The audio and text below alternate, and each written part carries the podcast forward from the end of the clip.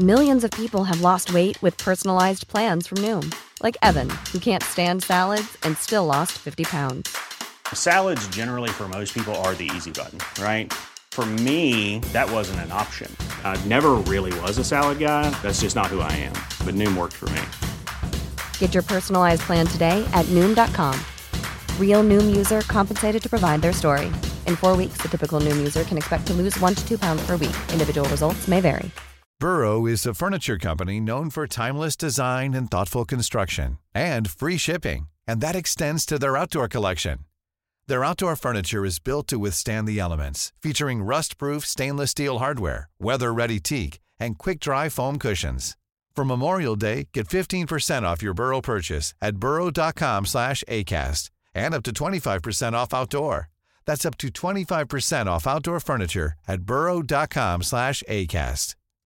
Since 2013, Bombas has donated over 100 million socks, underwear, and T-shirts to those facing homelessness. If we counted those on air, this ad would last over 1,157 days. But if we counted the time it takes to make a donation possible, it would take just a few clicks. Because every time you make a purchase, Bombas donates an item to someone who needs it. Go to bombas.com slash ACAST and use code ACAST for 20% off your first purchase. That's bombas.com slash ACAST, code ACAST. Buenas noches, bienvenidos al Criminalista Nocturno.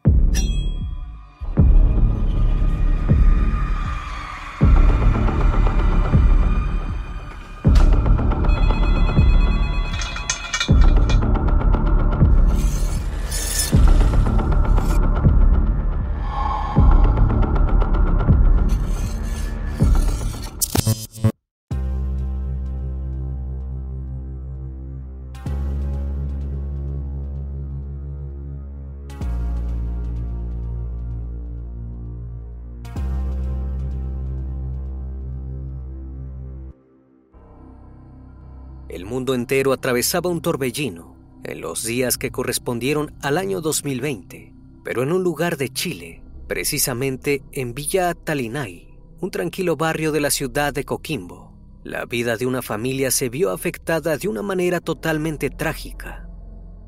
El 26 de noviembre de ese mismo año, los vecinos alertaron la presencia de un espeso e intenso humo negro, saliendo por una de las ventanas donde vivía la familia Ardilés.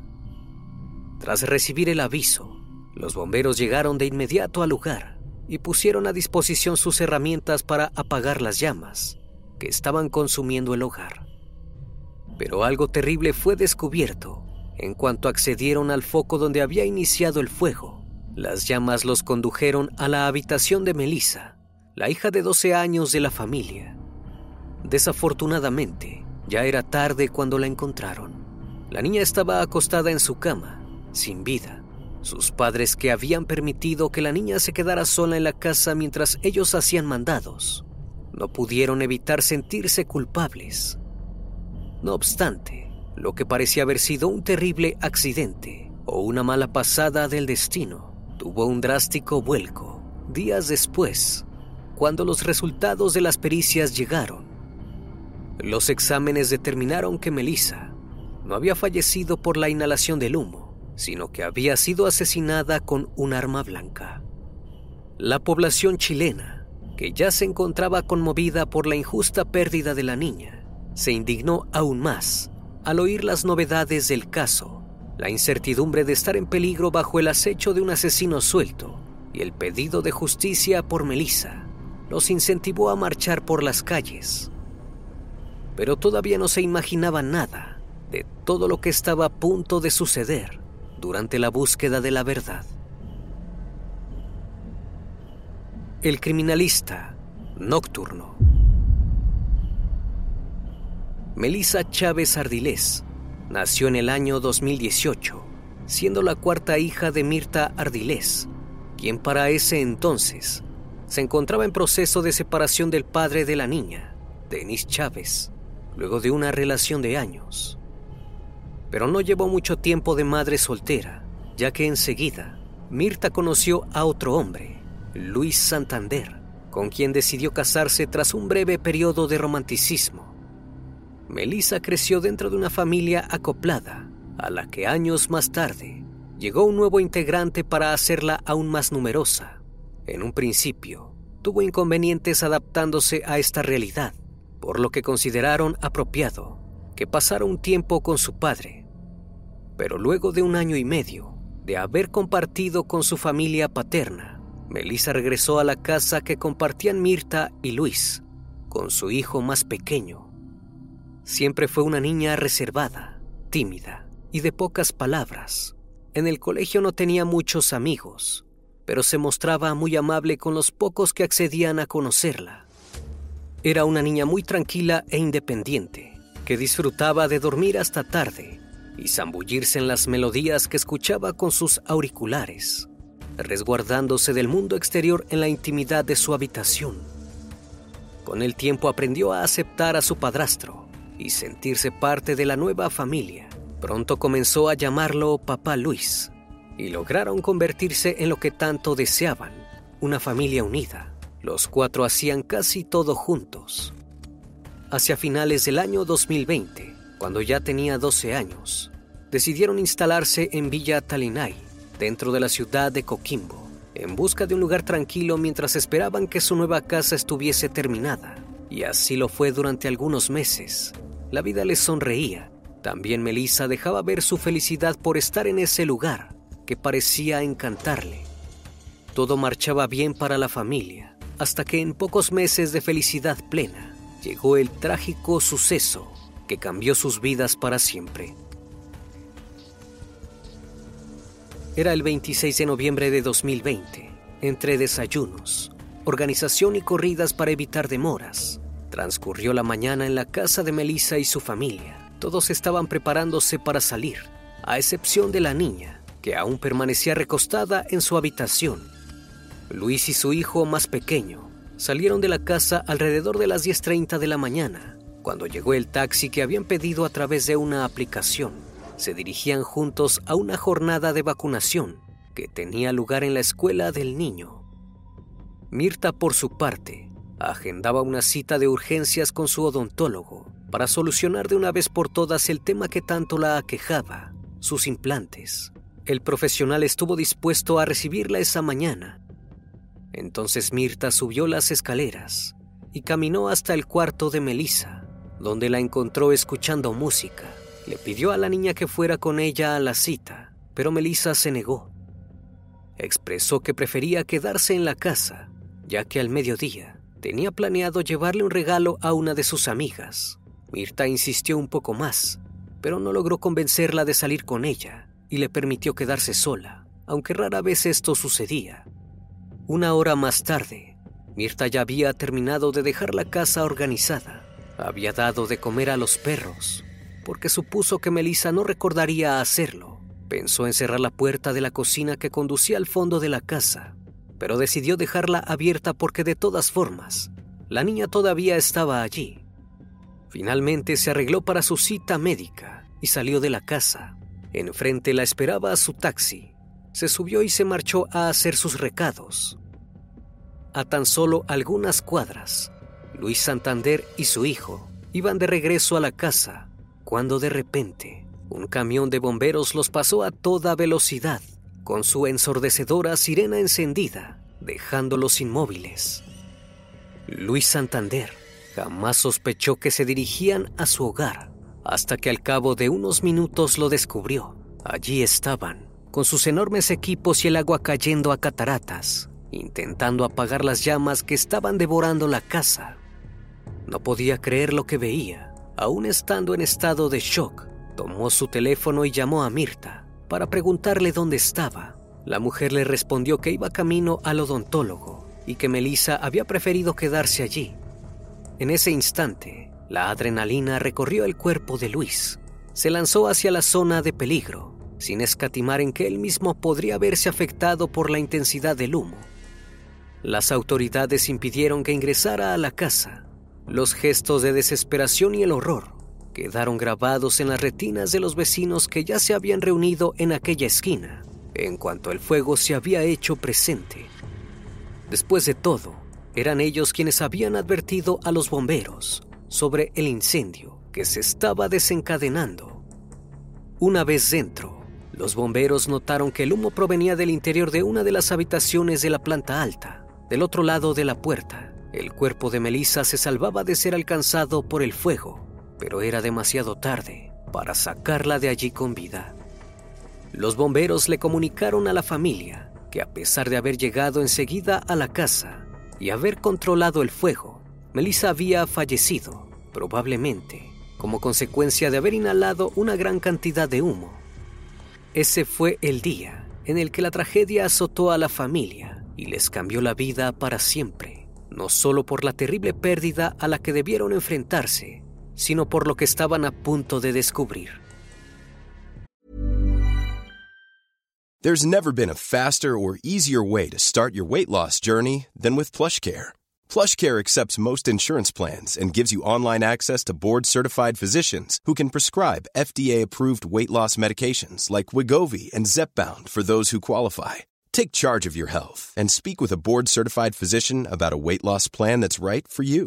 Get started today at plushcare.com slash weight loss. That's plushcare.com slash weight loss. plushcare.com slash weight loss. If you thought the only way to get a more defined jawline with natural-looking results was through surgery, think again. Juvederm Volux XC is a non-surgical injectable gel filler that improves moderate to severe loss of jawline definition and can help you achieve natural-looking results with little downtime. Even better, this improved definition lasts up to one year with optimal treatment. No maintenance required. Improve jawline definition for a smooth, sculpted look with Juvederm Volux XC. For important safety information and to find a licensed specialist, visit juvederm.com. That's J U V E D E R M.com. Not for people with severe allergic reactions, allergies to lidocaine, or the proteins used in Juvederm. Common side effects include injection site redness, swelling, pain, tenderness, firmness, lumps, bumps, bruising, discoloration, or itching. There's a risk of unintentional injection into a blood vessel, which can cause vision abnormalities, blindness, stroke, temporary scabs, or scarring. Talk to a licensed specialist to find out if it's right for you. Mientras los padres de la niña vivían el peor dolor que les podía haber tocado, los bomberos realizaban las pericias correspondientes a la investigación que diera con el origen del incendio. Pero en cuanto la turbulencia aminoró y pudieron examinar el cuerpo de Melissa, notaron a simple vista que la niña presentaba golpes y heridas punzantes en la cabeza. De inmediato, las autoridades ordenaron realizar un examen rápido con el objetivo de descifrar el misterio. Días más tarde, Mirta y Luis supieron que en realidad Melissa no había perecido por una asfixia provocada por la inhalación de humo, sino que la causa de su deceso había derivado de un ataque previo. Ya no había misterio. Alguien había decidido terminar con la inocente vida de la niña y había provocado el incendio para ocultar el crimen. Esta reveladora información transformaba un hecho desafortunado en un caso más complejo y aberrante. La tarea más difícil, ahora en manos del Ministerio Público, era averiguar quién podía ser capaz de ensañarse de tal manera con una niña de 12 años, al punto de propinarle 11 puñaladas y dejarla agonizando en su cama hasta no poder luchar más por su vida e incendiar su casa en tan solo 15 minutos. Apenas se dio a conocer esta información, la familia y los vecinos que se solidarizaron con el dolor que cargaban salieron a las calles en una masiva marcha para pedir justicia por Melissa. En esa oportunidad, los habitantes de Villa Talinay expresaron el temor que surgió a raíz de la noticia, sabiendo que había un asesino suelto entre ellos y podía volver a atacar en cualquier momento. Por su parte, la familia afectada elaboró su propia teoría y advirtieron a los investigadores que debían direccionar sus averiguaciones en esa línea. Esta teoría barajaba la posibilidad de que un vecino con aparentes problemas psicológicos había traspasado la propiedad y cometido el crimen cuando notó que Melissa estaba sola en casa, ya que luego del suceso, cuando se supo el verdadero motivo de su deceso, el hombre se marchó del vecindario sin dejar rastros de su identidad. Los investigadores respondieron a este pedido y analizaron las evidencias para comprobar las hipótesis. Sin embargo, al revisar las cámaras de seguridad instaladas en las inmediaciones de la casa, No encontraron pruebas de que alguna persona hubiese irrumpido en ella después de que Mirta abandonó el lugar. Además, había otras razones que hacían pensar que esta teoría no tenía la suficiente solidez que necesitaban, pues de ser así, el asesino tendría que haber actuado con una gran velocidad y haber sido extremadamente cuidadoso a la hora de evitar dejar rastros que lo incriminaran.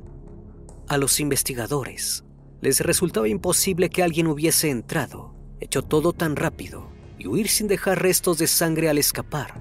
Por lo tanto, decidieron poner en pausa esa línea mientras continuaban en la búsqueda de nuevas pistas. Cuando aún se esperaban los resultados finales de la necropsia, las autoridades citaron a Mirta Ardiles y Luis Santander en calidad de imputados, ya que no podían descartar la posibilidad de que estuvieran involucrados, al menos hasta que pudieran comprobar lo contrario. La pareja volvió a dar su versión de los hechos, pero además de su testimonio, sus teléfonos celulares fueron puestos a disposición de las autoridades para una investigación más exhaustiva. Hasta ese momento, cualquier persona era un potencial sospechoso, pero en cuanto llegaron los resultados definitivos de la necropsia, el caso dio un vuelco vertiginoso, atrayendo la atención de los medios y llevando el seguimiento del caso a nivel nacional. Los estudios realizados sobre el cuerpo de Melissa no solo afirmaron que había sido víctima de un brutal ataque, sino que además la niña había estado agonizando por al menos una hora antes del incendio. Esta revelación puso en el ojo de la tormenta a la persona que menos esperaban, pues se trataba de su propia madre, Mirta Ardilés. Había sido la última en estar en contacto con Melissa durante ese periodo de tiempo. Para confirmar esta teoría, y perjudicar aún más la situación en la que se encontraba la presunta y única sospechosa hasta el momento. Los forenses encontraron un cuchillo en la casa que contenía el ADN de Melissa y de Mirta. El elemento punzante fue sometido a pruebas químicas que demostraron que después de haber sido utilizado como arma, fue lavado y ocultado entre otros utensilios de cocina. Fue entonces cuando las autoridades llevaron detenida a Mirta Ardilés como presunta sospechosa del crimen contra Melissa Chávez, su hija de 12 años, hasta recabar las pruebas necesarias que les permitieran juzgarla en el tribunal. De esta forma las llamas de un nuevo incendio volvieron a prenderse, esta vez con más fuerza. La furia de los vecinos se despertó ante tanta hipocresía, ante tanta crueldad. Las cámaras de televisión estuvieron allí presentes para registrar sus comentarios. Muchos aseguraron que en cuanto se enteraron de la tragedia, vieron a Luis Santander lamentarse genuinamente, mientras que Mirta se mostró todo el tiempo entera, como si nada la conmoviera, escudándose en que debía estar fuerte para luchar por su hija. Sin embargo, cuando su esposa fue incriminada, Santander desapareció del vecindario ni siquiera su familia sabía dónde se encontraba, lo que hizo creer que de alguna manera podría estar involucrado en el crimen, aunque hasta el momento no había pruebas que lo incriminaran. Así lo dio a entender el padre biológico de Melissa, Denise, cuando se limitó a decir ante las cámaras que estaba seguro que Mirta Ardilés había actuado en la manera en la que actuó, con la ayuda de alguien más, lo que nadie podía comprender era el móvil que había llevado a Mirta a cometer semejante crimen contra Melissa. ¿Qué motivos podía tener una madre para asesinar a su hija y luego intentar esconder la verdad quemando la casa?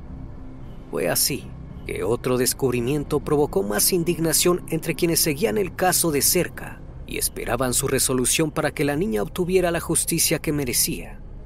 Los investigadores comprobaron que desde que era tan solo una niña pequeña, Melissa sufría abusos de su padrastro y que su madre estaba al tanto de lo que ocurría, pero decidía callarlo, convirtiéndose en cómplice del hombre con el que estaba casada.